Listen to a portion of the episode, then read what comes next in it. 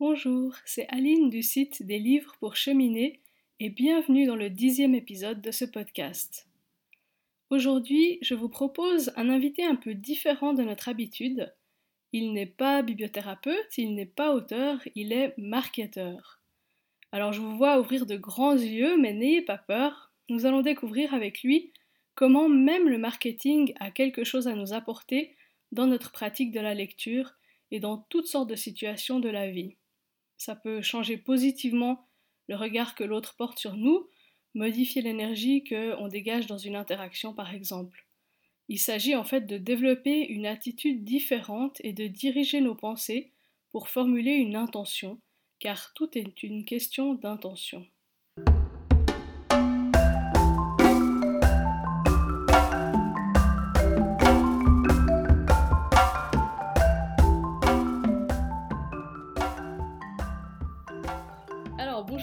Bertrand, merci beaucoup d'être avec nous pour, euh, pour cet épisode de podcast. Ça fait vraiment plaisir que tu sois là. Merci beaucoup. Bonjour à toi, Aline. Comment ça va? Bah écoute, ça va, ça va super bien. Bon, euh, génial. Écoute, je pense que dans mon audience, il y a très peu de gens qui te connaissent. Donc, euh, mhm. est-ce que tu pourrais un peu nous expliquer les différentes étapes de ton parcours? Donc, il, il me semble que tu es consultant en marketing, c'est comme ça qu'on dit? Ouais, ou le diable, on peut appeler ça les deux, on a le droit. Pour les gens qui connaissent pas, effectivement, c'est bien possible. Euh, et, mais il me semble qu'à à part ça, tu as toutes sortes de casquettes et de compétences euh, qui t'ont permis de développer une approche du marketing particulière. Donc, est-ce que tu peux nous expliquer un petit peu ce, parcours que tu as? Mais en fait, euh, oui, alors le, parcours au départ, c'est un parcours simple, c'est le parcours de quelqu'un qui en fait était terrorisé par le fait d'avoir un métier quand il était petit. ça me faisait juste flipper. Et donc, euh, bah derrière, euh, au fur et à mesure, j'ai développé des moyens de jamais avoir l'impression de travailler. Et donc de toujours euh, être en combine en permanence. Et puis de combine en combine, quand tu fais une combine sur un peu plus long terme que simplement quelques jours, en fait, on se rend compte qu'on appelle ça un business. Et que bah, après, j'ai juste mis des, des, des, on va dire, des des processus, euh, j'ai juste mis un peu de, de, légalité dans ce que je faisais, donc euh, je, je, faisais rien d'illégal, mais simplement j'ai mis un peu d'administratif là-dedans, et c'est devenu un business. Et en fait, j'ai tellement pris goût à cette façon de vivre, c'est-à-dire celle de générer mes propres revenus, que c'est resté euh, assez jeune en fait, et donc je me suis baladé de business en business, et euh, ben, les pérégrinations de ma vie, la curiosité que j'avais pour la vie, euh, ben, ont fait que au bout d'un moment, je me suis dit, ben tiens, euh, qu'est-ce que ça donnerait si j'allais me tourner vers l'hypnose, vers le développement personnel, etc., etc. Donc ça, au départ, c'était vraiment un chemin de vie. Euh, et puis, bah, comme beaucoup de choses, une fois que j'ai goûté à ça, j'ai eu qu'une envie, bah, c'était de le faire euh, professionnellement. Mmh et donc, j'en ai développé une vraie activité. Et donc, je, je, suis devenu enseignant en hypnose. Euh, très rapidement, donc dans une forme d'hypnose un peu particulière qui est l'hypnose instantanée euh, et, euh, et, rapide. Voilà, donc c'est vraiment ce que j'ai fait. J'ai jamais été hypnothérapeute et je ne l'ai jamais enseigné non plus.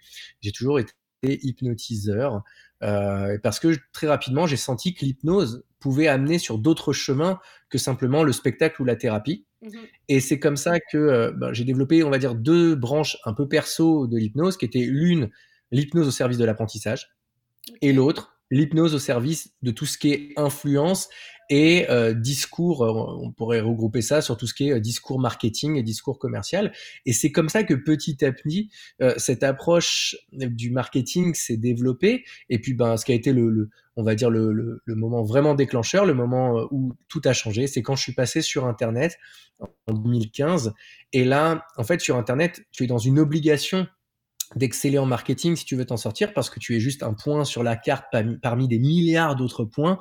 Et donc eh ben si tu veux euh, espérer vivre de ce que tu fais c'est pas comme dans un business en dur où l'endroit géographique plus ta capacité à, expliquer les choses de façon sympa quand tu es en relation directe avec les gens eh bien ça fonctionne puisque sur le web t'as pas ces deux atouts là sur le web tu n'as que quelques pages pour être obligé de, de, de donner envie aux gens d'eux. Et c'est là que d'un seul coup, j'ai été obligé de muscler encore mes compétences de marketeur. Et à force, eh bien, euh, c'est devenu mon activité centrale. Ok, génial. Euh, Bon, du coup, je pense que dans mon audience, on, on- est très peu à connaître le marketing, on est plutôt néophytes euh, sur le sujet. Euh, mais euh, toi, tu, tu développes une approche où on applique le marketing dans la vie quotidienne. Donc, tu, tu m'as dit quand on a préparé cette interview que finalement, dans la vie, on, on est en permanence en train de se vendre et puis qu'il y a toutes sortes de, clés du marketing qui peuvent nous aider en fait dans, dans les situations du quotidien. Donc, est-ce que tu peux nous parler un petit peu plus de, de ce concept de marketing du quotidien? Bien sûr, en fait, ça a commencé quand, à force de recevoir des retours un peu bizarres sur ce que, sur la perception des gens et notamment sur le marketing, où je me disais, mais c'est marrant, j'en ai pas du tout la même vision. Les gens voient aujourd'hui le marketing comme une espèce de, sor- de, de, de sorcellerie euh, totalement euh, malhonnête qui consisterait à faire en sorte de faire acheter n'importe quoi à n'importe qui. Et j'entends qu'on puisse totalement avoir cette vision-là, Mhm. mais plus moi je le pratiquais et plus je voyais que, en fait, le, marketing, c'est juste une forme de pédagogie du quotidien et c'est être pédagogue simplement de façon, euh, bah, de façon euh, choisie. Et donc, derrière, quand j'ai commencé à appliquer cette approche pédagogique au marketing, et notamment en m'aidant justement de l'hypnose et d'autres formes de, de, de psychologie appliquée, eh bien, en fait, je me suis rendu compte que ça pouvait s'appliquer à n'importe quoi dans la vie et que finalement, on est un petit peu toujours en mode marketing. Et c'est-à-dire que, euh, tu vois, par exemple, si le matin, tu choisis ta tenue avec soin en te demandant qui tu vas rencontrer et donc quelle est la tenue la plus appropriée par rapport à ça, tu es dans une forme de marketing. Mhm. Puisqu'en fait, tu es dans une forme de démonstration de toi-même pour te vendre. Alors évidemment, il n'y aura sûrement pas d'échange d'argent. Ou alors, si on a, c'est un métier, on appelle ça plus vieux, chacun fait ce qu'il veut, il n'y a vraiment pas de problème. Mais ce que je veux dire par là, c'est qu'à partir du moment où tu vas te demander comment ta tenue vestimentaire, comment ton comportement va influer sur l'autre et notamment sur ce qu'il pense de toi ou sur une décision qu'il a à prendre, alors tu es dans l'équivalent de ce qu'on appellerait dans un contexte de business du marketing. Mhm. Sauf que ailleurs, on va appeler ça de la séduction, on va appeler ça de la bienséance, on va appeler ça euh, du, euh, du, j'en sais rien, moi, euh, du, du, du, du, de la politesse ou n'importe quoi. Mais en marketing, on appelle ça juste du marketing. Et un autre exemple, c'est par exemple, en tant que parent, moi, c'est un exemple que j'aime beaucoup, mais en tant que parent, si tu essayes de vendre à tes enfants le fait qu'il faut que euh, des tartines blindées de Nutella, eh bien, pour lui vendre ce concept-là, tu es, si tu, euh, si tu acceptes de faire l'analogie, tu es dans c'est-à-dire que tu essaies de passer une idée, et on appellerait ça euh, pédagogie parce qu'on est avec des enfants, mais dans un autre contexte, tu serais juste en train de passer une idée, de vendre une idée à quelqu'un d'autre. Et pour ça, tu vas, tu vas user de stratagèmes, euh, de métaphores, de promesses. Si tu manges tes haricots, alors je te promets, il se passera ça, ça, ça. Et on est dans l'équivalent de ce qu'on fait en marketing en permanence. Mhm. Alors mon concept, il était assez simple. Il est de dire, ben, si tu étais plus aguerri aux techniques qui fonctionnent en marketing, alors tu disposerais dans ta vie de tous les jours d'outils extrêmement intéressants, extrêmement utiles, une espèce de passe-partout pour prendre des chemins de traverse, des raccourcis ou des autoroutes ben, qui peuvent te mener là où tu as envie d'aller. Ouais, tout à fait. Est-ce que tu as, que as un outil comme ça en particulier que tu pourrais nous donner comme exemple? Bien sûr, bien sûr. Mais par exemple, euh, si je prends, donc je vais rester dans ces exemples de la vie quotidienne, d'accord? Euh, Imaginons par exemple que euh, demain, je veuille, euh, je, je, parte sur l'histoire d'un rendez-vous amoureux, d'accord? C'est une personne, on se rencontre vraiment pour la première fois, ça va être notre premier rendez-vous. En fait, le principe, donc je vais reprendre un exemple qui est le plus simple, mais je vais reprendre le principe de la, de la façon de m'habiller. En gros, ce que je vais pouvoir me demander, c'est que communique ma façon de m'habiller. Et effectivement, en même temps, je vais me demander euh, quel est un le message que je veux passer, mais quel est aussi l'autre le message qu'il a envie d'avoir. Et à partir de là, rien que dans ma façon de m'habiller, je vais pouvoir énormément de choses. Si par exemple j'accorde mes vêtements les uns avec les autres, alors je passe le message que ce rendez-vous est important pour moi et que donc pourquoi? Bah Parce que quelqu'un qui aurait pris soin de bien s'habiller de machin laisse entendre qu'il s'est mis une forme de, je vais mettre entre guillemets, pression. Et donc à partir de là, le, truc est important pour lui. Et si le truc est important pour lui, alors ça, ça dégage un message aussi important que si tu arrives complètement débraillé, euh, ça, ça envoie un message qui est celui de c'est important sans être important. Alors, je suis pas en train de dire qu'il faut dire que c'est, enfin, qu'il faut se mettre en mode c'est important ou qu'il faut se mettre en mode ce n'est pas important. Ce que je suis en train de dire, c'est qu'en prenant conscience de l'impact que je vais avoir de l'autre côté.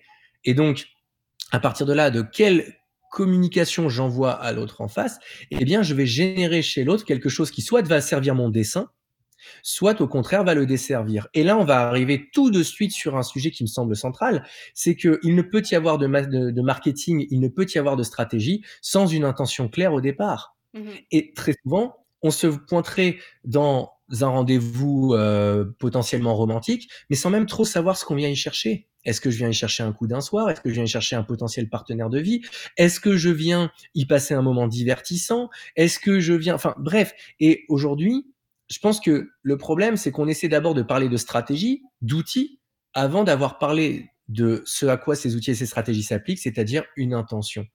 Et donc, le, premier outil que je, j'irai chercher, c'est un outil qui permet de clarifier l'intention de façon très claire et qui me permet de savoir, avant d'appliquer la moindre stratégie d'habillement, de machin, de trucs, eh bien, euh, quelle est la stratégie à adopter justement parce que très souvent, on va adopter des stratégies qui sont géniales, qui fonctionnent très bien, mais pas du tout pour obtenir ce que nous, on est venu chercher, en fait. Mmh Sauf que quand on a, comme on a mal conscience de ce qu'on est venu chercher, eh bien, en fait, on n'est jamais vraiment satisfait de ce qu'on en obtient. Donc, d'une certaine manière, c'est le, fait qu'on ne se pose pas de questions avant de faire les choses pour clarifier ce qu'il y a en nous, euh, pourquoi est-ce qu'on va faire les choses. Exactement. Et là, quand tu me parlais d'un outil, le meilleur outil que je puisse connaître par rapport à ça, c'est la communication non violente. D'ailleurs, si en CNV, des CNVistes entendaient ça, et je pense qu'ils auraient envie de me mordre à la gorge, parce que la CNV n'est pas un outil, c'est un processus, et j'en suis bien conscient. Mais ce que je veux dire par là, c'est que vraiment au départ, j'irai rechercher quel est le besoin qui m'anime euh, pour me mettre ben justement dans cette démarche de rendez-vous euh, amoureux. Mais ça pourrait être la même chose pour une recherche d'emploi, pour euh, monter un business ou quoi que ce soit, ça change rien. C'est quelle est la démarche qui m'anime. Et à partir de ça, une fois que j'ai éclairci cette démarche, justement, et là-dessus, la CNV, je trouve que c'est l'une des approches les plus puissantes que j'ai pu euh, expérimenter, que j'expérimente au quotidien pour m'aider à faire ça, eh bien, je vais pouvoir déployer une stratégie qui a du sens. Et vraiment, et, et, et m'assurer que ce que je vais mettre en place va m'apporter satisfaction au final. Mmh Or, je ne fais pas ça, je risque de, de, de déployer des génies d'outils, de machin, de trucs, mais pour terminer avec ce goût de eh, c'était bien, mais il manque un truc. Et ça, c'est un truc qu'on a tous, je crois, ressenti parfois, euh, d'avoir été à un rendez-vous. Ça s'est bien passé, mais on repart avec un truc en se disant, ben, je sais pas pourquoi, c'est pas ça. Mais on l'a aussi ressenti avec ce job qui au départ euh, semblait euh, extrêmement séduisant et ça a été sympa pendant trois, quatre semaines, peut-être deux, trois, quatre mois, mais qui au bout d'un moment nous laisse un goût dans la bouche en, en se disant c'est toujours pas ça. Eh bien, je pense que quand on en est dans ce genre de schéma un peu répétitif, d'avoir des, des, satisfactions euh, un peu courtes comme ça, eh bien, c'est intéressant vraiment encore une fois d'aller peut-être se demander est-ce que on a bien identifié l'intention profonde qui est derrière tout ça et est-ce que finalement les stratégies qu'on emploie sont pas juste euh, des stratégies pas du tout adaptées pour ça? Oui. Et au fond, finalement, le, le, le fond de tout ça, c'est euh, est-ce qu'on se connaît ou pas? Parce que sur, le, sur mon blog, j'ai proposé notamment un résumé du livre, justement, Cessez d'être gentil, soyez vrai, sur la, la communication non violente. De Thomas Assembourg, oui, tout à fait. Exactement. Et en fait, c'est vraiment le, le, point de départ, c'est comprendre ses besoins, mais du coup, ça veut dire regarder en soi et, faire connaissance avec soi, ce que beaucoup de gens ne font pas forcément de manière consciente et, et proactive.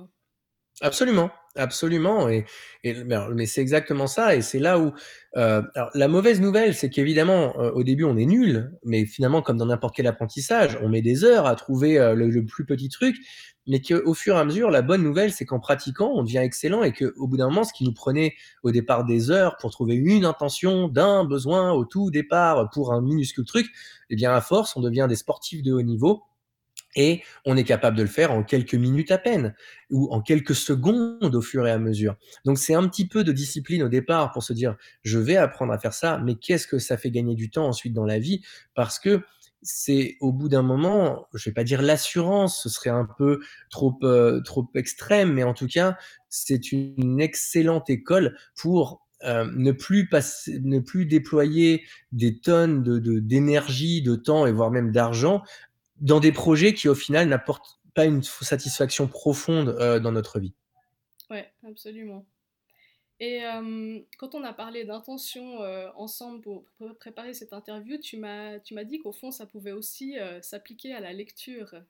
Absolument. Développe-nous un petit peu ça. Ça, c'est vraiment le, le, cœur du truc pour moi qui, qui est bibliothérapeute. Ben, en fait, par exemple, moi, le marketing, je vais prendre le marketing, mais c'est un métier de créativité. D'accord?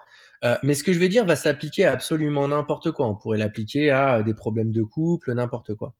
Et en fait, un exercice que j'aime beaucoup, c'est avant de lire un bouquin, c'est de poser trois questions au bouquin. En me disant, par exemple, je vais lire Thomas d'Assembourg, ça sert, ça, c'est juste un peu trop évident. Mais imaginons que demain, je décide de lire euh, le dernier euh, Guillaume Musso mmh ou le dernier Dan Brown, qui sont des livres qui, pour le coup, par rapport aux questions que je vais poser, sont totalement incongrus. Par exemple, je vais demander, euh, en lisant Dan Brown, je vais peut-être écrire euh, euh, trouver, le, le, trouver le chemin marketing pour tel client, trouver une idée de publicité pour tel client. Et à la base, le livre n'est pas du tout fait pour répondre à cette question. Mmh Mais en commençant, c'est la question donc, que je vais poser au livre, donc je vais le poser sous forme de question. Quelle pub devrais-je faire pour tel client? Et là, je vais me mettre à lire. Mais ce qui va être intéressant, c'est que j'ai programmé mon cerveau à utiliser les différents éléments apportés par le livre, que je ne connais absolument pas, qui n'ont absolument rien à voir avec euh, ben, le marketing ou quoi que ce soit. Mais mon cerveau, je l'ai programmé en fait à faire des liens et des passerelles qui vont faire que à un moment, il est extrêmement probable que boum, je sois frappé par ça, que je sois totalement euh, euh, bousculé par une idée, par, en faisant des associations d'idées, d'un seul coup, boum, hop là, ça y est, oh, j'ai mon idée, j'ai ma pub, j'arrête tout, je vais créer ma pub, et puis voilà, je reprends mon Dan Brown après. Et en fait, cette façon de lire, cette lecture je la trouve extrêmement intéressante parce que ça fait partie de ce qu'on peut appeler le processus créatif, mais c'est aussi donner une vraie intention à sa lecture, et donc finalement, c'est euh, donner encore plus de sens à une activité qui pourrait être simplement récréative. Et puis bon, ça, ça s'applique à trouver une idée de pub, mais ça peut s'appliquer à euh, euh, j'ai un, blocage ou un obstacle dans ma vie. Euh, qu'est-ce que je peux trouver pour, pour faire bouger cet obstacle ou pour faire bouger la position dans laquelle je me trouve ou, des choses comme absolument. ça. Absolument, absolument. Ce que tu dis est totalement vrai. C'est que, comme je disais au départ, ce n'est pas juste applicable au marketing, c'est vraiment applicable à finalement n'importe quoi. Et, et, et à partir du moment où on lance ça, en fait, on va lancer simplement une des fonctions les plus intéressantes de notre cerveau, qui est celle de créer, qui est la créativité. Et là, on dispose, grâce à la lecture, mais de, ressources sans, sans fond, sans fin. Et j'ai même envie de donner un conseil un petit peu pour aller plus loin, c'est éviter de prendre des livres qui traitent trop directement de la question à laquelle vous voulez répondre. Ouais, ouais, ouais prenez des livres qui n'ont rien à voir et vous aurez des réponses encore plus riches, je trouve. C'est-à-dire qu'effectivement, si tu lis le, livre de Thomas Assembourg et que la question c'est euh, euh, comment être plus authentique, plus vrai, le, chemin est beaucoup moins intéressant que si tu fais ça en lisant le dernier Astérix, quoi. Mmh, mmh, mmh. Ouais, tout à fait. Euh, et donc concrètement, comment est-ce que si, si, une personne qui nous écoute se dit ok, j'aimerais lire de cette manière, développer mon intention, euh, concrètement, donc tu parlais de se poser des questions euh, avant la lecture. Est-ce que tu as d'autres, euh, d'autres trucs comme ça à, appliquer pour que ce processus ait lieu? Bien sûr. Alors la première chose, c'est déjà de les écrire, ces questions. On va les écrire. Alors pour ceux qui n'aiment pas écrire sur les livres, on les écrit à côté, puis on met on met le, marque-page quelque part. Et pour les autres, bah, on écrit directement sur le livre. Ce qui est important, c'est que ce soit écrit, mais que ce ne soit pas visible en permanence. C'est-à-dire que le but, c'est pas de les avoir sous les yeux en permanence. Notre cerveau sait que c'est ce qu'on recherche. Mmh Donc ça, c'est la première chose. Ensuite, c'est de commencer peut-être par lire la table des matières et effeuiller le bouquin. Parce que là, on va choper quelques phrases, quelques mots. Et c'est un petit peu quand, quand on, on, se fait tirer les cartes, on va trouver de la signification à ces quelques phrases, ces quelques mots qu'on va effleurer. Et ça lance quand même déjà des pistes de réflexion assez énormes. Et ça, c'est un, outil supplémentaire, c'est vraiment cet effeuillage du départ.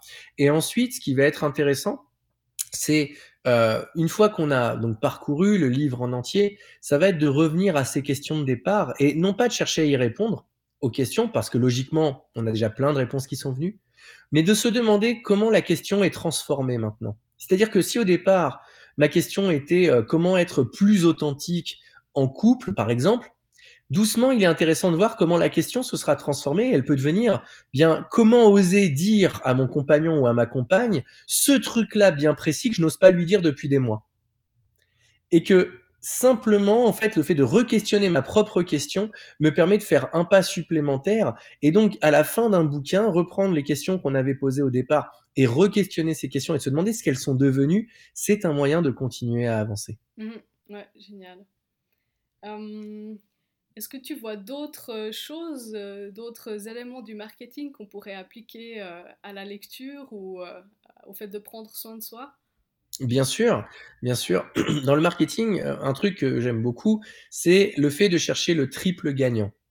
Dans le fait de prendre soin de soi, pour moi, le triple gagnant est intéressant. Et là, le triple gagnant, on va se dire que dans la lecture, c'est une activité qui est effectivement normalement solitaire, normalement. Mmh En tout cas, il y a d'autres façons de lire, on peut lire à plusieurs, mais c'est que dedans, on peut se dire et comment est-ce que je pourrais faire en sorte de, euh, de qu'il y ait un triple gagnant? Donc le triple gagnant, pour m'expliquer, c'est que quand je vais faire une offre marketing, ce que je veux évidemment, c'est que l'autre gagne. Mais ce que je veux aussi, c'est que je gagne. Parce que je, je, je trouve qu'on a une, une, vision de la générosité et du don qui est un petit peu trop sacrificielle et un petit peu trop dans le, le dénuement, en disant il n'y a de vrai don que si moi je me je perds quelque chose. Mmh Or, moi j'aime à croire que le, les meilleurs dons, ceux qui peuvent durer le plus longtemps et, et, et s'inscrire dans une démarche long terme, ce sont les dons dans lesquels chacun va gagner. Or, dans la lecture, ce qui est intéressant, je trouve, c'est de se dire comment donc, et donc ça, pardon, excuse-moi, si je prends ça, donc le premier gagnant c'est moi, le second gagnant c'est l'autre, et le troisième gagnant c'est le nous. C'est-à-dire qu'on va essayer de faire en sorte que notre alliance gagne. Mmh Eh bien, je trouve que dans la lecture, et c'est une habitude que j'ai pris depuis des années, euh, ce qui est intéressant dans une première façon de penser comme ça, c'est de se dire déjà, en lisant mon bouquin, je peux me demander immédiatement à qui je peux l'offrir.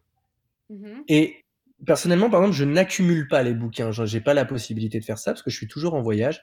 Et donc, une habitude que j'ai, c'est qu'une fois que j'ai terminé un bouquin, pendant que je suis en train de le lire, je me dis tout de suite, ce bouquin, je vais l'offrir à un tel. Et dans l'idée, moi, ce que ça m'apporte, ben, c'est le fait que ça me permet de ne pas m'encombrer, vu que ça fait partie de mon style de vie. Ce que ça apporte à l'autre, eh bien, évidemment, euh, c'est que le fait qu'à un moment donné, ben, logiquement, je n'ai pas choisi la personne au hasard. Et ce que ça apporte à notre relation, ben, à nouveau, c'est une espèce de d'invitation de, à l'aide mutuelle en se disant j'ai pensé à toi, et évidemment, sans jamais avoir à le réclamer, ça ouvre le fait à dire ben, si à un moment donné tu penses à moi, n'hésite pas. Ouais. Et donc, d'être un petit peu dans, cette, dans ce truc-là, c'est une habitude que j'ai prise, eh bien, je me suis rendu compte qu'effectivement, euh, ça donnait une, une dimension extrêmement intéressante aux relations que j'avais. Et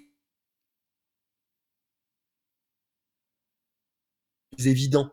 Tu vois, le, offrir ça à mon frère ou à ma mère, c'est bien, mais c'est pas à ces gens-là que je pense en priorité.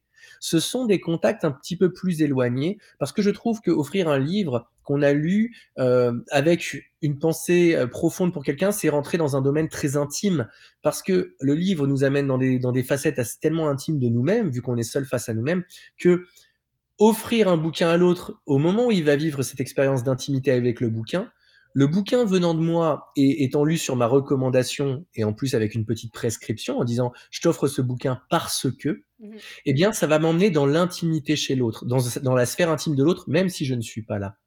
Et ça, en marketing, c'est extrêmement intéressant, mais c'est aussi extrêmement intéressant pour tous les gens qui sont sensibles à la loi de l'attraction et à ce genre de choses. Ouais, absolument. Ouais, puis c'est, c'est, c'est très beau l'idée de, d'être passeur de livres comme ça, de, que le livre continue sa vie avec quelqu'un d'autre ensuite. C'est chouette, je trouve. Et alors après, comme au bout d'un moment, j'étais en voyage et puis que parfois, ben, je me retrouvais dans des pays où j'avais des bouquins, mais je pouvais pas les transporter avec moi, mais je connaissais personne. Euh, un truc que j'aime faire aussi, c'est laisser le bouquin quelque part, mais avec une note dedans, en Ouais, disant, ouais, ouais. euh, si tu trouves ce bouquin et que, en gros, euh, tu es dans tel et tel état d'esprit et que tu cherches tel et tel et tel truc, lis-le. Mhm. Et en fait, c'est un petit peu moi qui donnais la consigne de lecture aux gens en me disant, bah, on verra ce que ça se passe. Et à la fin, autour de la dernière page, il y avait marqué, euh, en gros, euh, maintenant, c'est à toi de le passer, en fait. C'est simplement, maintenant que tu l'as lu, je t'invite à le passer à, à quelqu'un d'autre pour qui ça fait sens pour toi. Ouais. Et en gros, je m'étais amusé à faire ça un maximum. Alors, je le fais pas euh, tous les jours parce que je vais alterner entre euh, bouquins numériques, bouquins physiques. Et quand j'ai des bouquins physiques, en revanche, c'est très souvent quelque chose que je fais. Mhm. Et tu utilises beaucoup le- les, les livres audio ou les livres numériques? Alors, audio, très peu, très très peu, parce que j'aime euh, vraiment, en fait, ce que j'aime dans la lecture, je fais partie des adeptes de la lecture rapide, donc je, suis très entraîné à la lecture rapide, et donc euh, je peux dévorer un bouquin à une vitesse grand V. Or, je trouve que l'audio me limite à la, bah, au- à la voix de la personne qui parle, et, et pour moi, c'est pas toujours très agréable.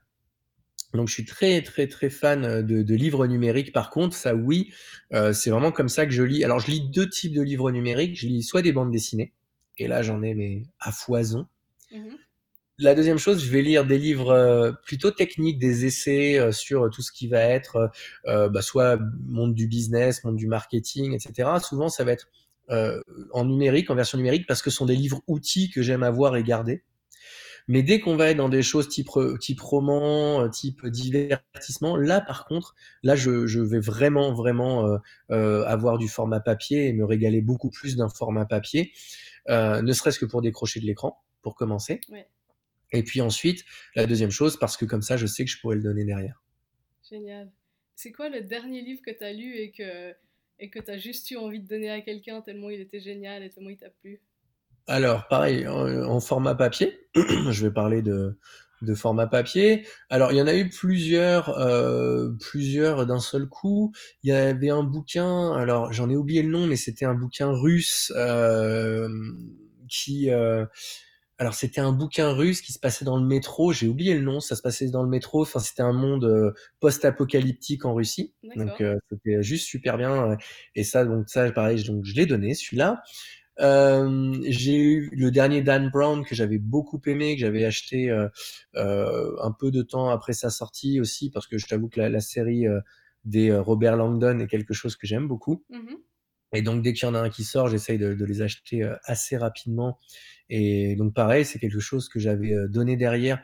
Alors là, tu vois, là par exemple, bah, un autre exemple, c'est que celui-là, je l'avais acheté en anglais et je l'avais donné à quelqu'un, à un de mes amis qui euh, souhaite développer euh, son aisance en anglais. Et tu vois, là, c'était moins pour le contenu du bouquin que pour le fait que, euh, bah, que le bouquin était euh, en anglais et que c'était la recherche de la personne en face. Mhm. Donc tu vois, il n'y a pas toujours des choses autour du sens. Mhm. Et donc, euh, voilà, dans les derniers que, que j'ai pu lire et donner, voilà, euh, voilà ce que ce fut. Super.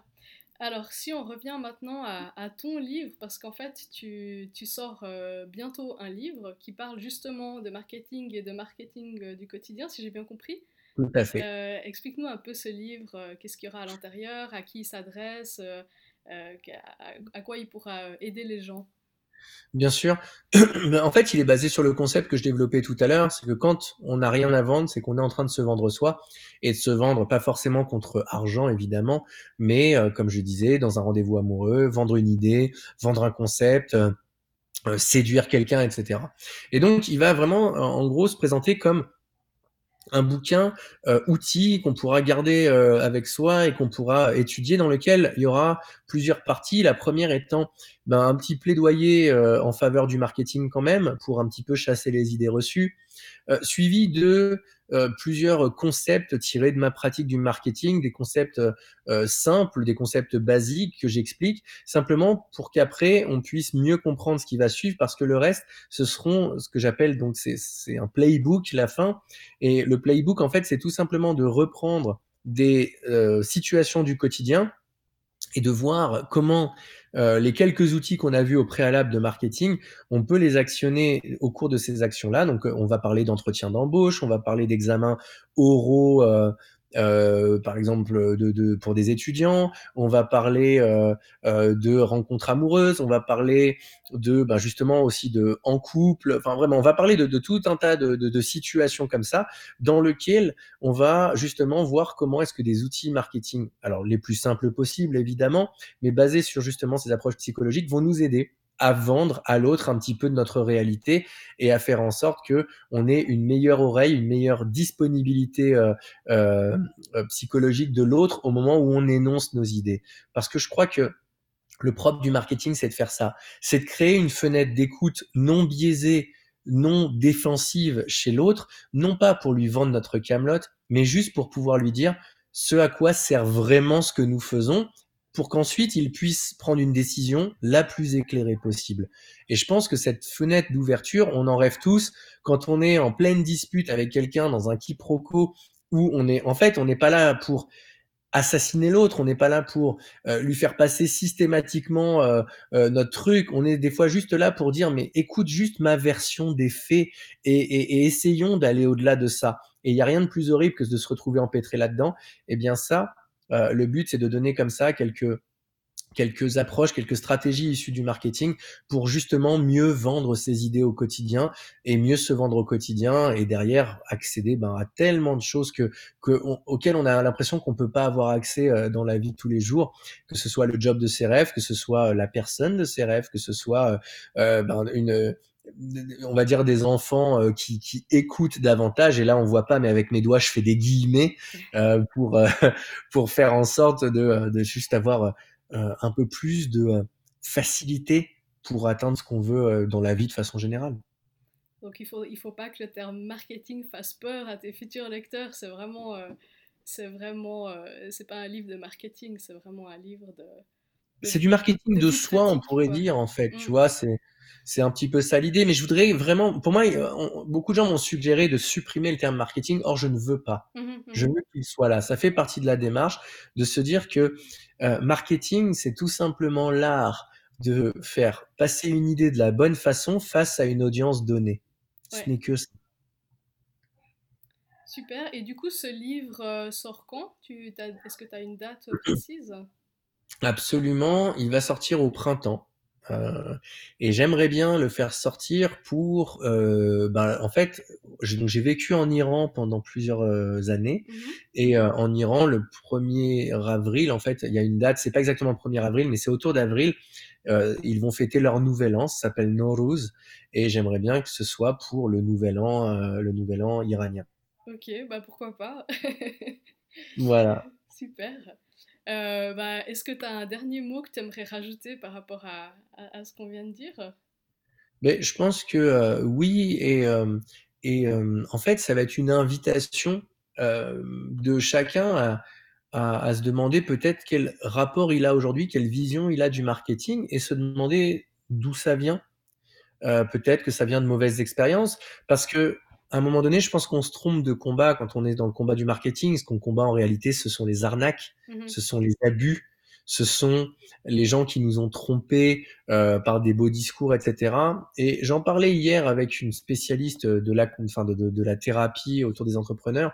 C'est très souvent euh, cette colère, elle vient très souvent d'une relation à soi, et notamment du fait qu'on s'en veuille de cette fait avoir, de cette fait attraper comme ça. Ouais, ouais. Et donc, mon invitation, elle serait peut-être dans le fait de regarder euh, aujourd'hui dans quel moment, en fait, je suis naturellement en train de me marketer en euh, choisissant les mots que je vais utiliser, en choisissant euh, les habits que je vais porter, en prenant une décision de faire ou de ne pas faire, et peut-être en faisant de, de, prendre le temps de remarquer quand est-ce que je vais adapter mon discours à telle ou telle personne, et qu'en fait, on se rende compte qu'on est en permanence en train de le faire, et, et que ben, là-dedans, on peut choisir de l'appeler comme on veut, mais on a le droit aussi de choisir de l'appeler marketing. Et qu'à partir de ça, voilà, cette invitation, c'est simplement de prendre le temps de ça et de se dire, et là, si ça, je savais mieux le faire, ben, imaginez tout ce que je pourrais euh, obtenir de différent et à quel point je pourrais parfois gagner vraiment pas mal de temps. Ouais. Et pour ceux qui, qui aimeraient explorer, alors pour le coup, vraiment un, un, peu plus le marketing en tant que tel. Euh, tu, vois, tu, tu, as une activité qui s'appelle euh, marketing mentaliste. Tout à fait. Tu peux nous expliquer ce que c'est? Ouais, alors là, on est vraiment dans le marketing du marketing. Là, pour ceux qui. Il y a peut-être quelques auditeurs qui sont intéressés par le, le sujet Tout à fait. dur. Tout à fait. Bah, si vous avez effectivement un, business vous-même ou que vous êtes dans, l'envie d'en développer un, ça peut toujours être utile, évidemment. Ma promesse, c'est que euh, en rentrant là-dedans, vous n'avez vous ne pouvez pas deviner l'image du marketing à laquelle vous allez être soumis. C'est que vous pouvez vous éloigner de toutes les idées reçues que vous avez. Vous pourrez avoir n'importe quelle image à la fin, mais pas celle que vous aviez au départ. C'est vraiment ça ma promesse. Euh, bah, pour dire quelques mots, c'est simplement le fait de diffuser euh, plus largement cette vision autre du marketing, cette vision d'un marketing plus d'alliance que de confrontation, plus d'authenticité que de séduction, et de faire en sorte eh bien, de, de, de, de partager cette vision avec un maximum de gens et même de la transmettre en formant des gens. Et, euh, et voilà, c'est un chemin euh, différent, c'est en tout cas que j'essaye de rendre différent tout le temps. Et, et, évidemment, chacun est le bienvenu pour pas forcément y adhérer, mais en tout cas se faire sa propre opinion. Super. Bah écoute, euh, le, le, jour où ton livre sort, je mettrai le, le lien vers ton livre dans l'article. Dans Et puis, euh, à, à, quelle adresse est-ce qu'on peut retrouver ton activité de marketing mentaliste, justement? Bah, HTTPS, voilà, bienvenue sur le web. Deux points slash slash, ça c'est normal pour l'instant. Et ensuite, ben, marketing-mentaliste à l'américaine, sans le e.com. Ouais. Voilà. Super. Bah écoute, merci beaucoup Bertrand, c'était passionnant. Euh, je pense que, je pense que l'histoire de, de l'intention par rapport à la lecture, c'est vraiment quelque chose de clé. Euh, J'espère que bah, ça pourra aider certains des, des, des auditeurs à, à, mieux lire et à lire différemment. Merci euh, beaucoup. Merci beaucoup d'être venu. Avec plaisir, merci à toi de m'avoir invité, merci à tous ceux qui sont encore là malgré euh, le fait qu'on ait parlé marketing comme ça pendant... oh, C'était pendant, tout à la fin, ça va. en tout cas, ouais, merci beaucoup et, et j'espère que ça vous a aidé euh, au maximum. Eh ben, écoute, merci et puis à, à bientôt. À très vite, ciao Ali. Alors félicitations d'être resté jusqu'au bout de ce podcast qui parle de marketing. Bon, vous avez pu voir que le marketing, comme le dit Bertrand, c'est une véritable pédagogie du quotidien qui est applicable à toutes sortes de situations et pas seulement au commerce. Donc pour résumer les conseils de Bertrand au sujet de la lecture, voilà quelques points importants. On peut lire un livre, peu importe son contenu, en ayant au préalable formulé une ou des questions auxquelles nous cherchons une réponse. Donc l'important c'est de formuler une intention de lecture. Ensuite, pourquoi est-ce qu'on le fait? Parce que ça programme notre cerveau à se focaliser sur ce qui est important pour nous, à trouver des réponses à nos questions, et ça active la créativité de notre cerveau. Bertrand nous a dit aussi qu'on pouvait simplement lire la table des matières, le résumé du livre, ou simplement le feuilleter, et ça permet déjà d'enclencher notre créativité en tombant sur certains mots ou certaines phrases, et déjà nous mettre sur de nouvelles pistes en rapport avec notre questionnement. Et le dernier point, on peut appliquer le principe du triple gagnant en offrant le livre une fois lu à un de nos proches ou le déposer dans l'espace public avec une petite prescription de lecture à destination d'un inconnu qui tomberait dessus. Grâce à ces conseils, on modifie positivement l'effet que notre lecture a sur nous en la rendant plus riche que si c'était simplement une activité récréative. Si vous désirez développer cette approche de la lecture, je vous invite à télécharger mon guide des 7 étapes de la lecture consciente, où je vous montre comment développer votre lecture, notamment grâce à votre intention. Et si l'approche de Bertrand vous intéresse, si vous avez envie de creuser le sujet du marketing, alors je vous invite à vous inscrire à la newsletter de Marketing Mentaliste en suivant le lien qui est présent dans l'article. Et voilà, c'est la fin de cet épisode du podcast Des livres pour cheminer. Merci à Bertrand de nous avoir accordé ce moment et à tout bientôt pour un prochain épisode. Au revoir.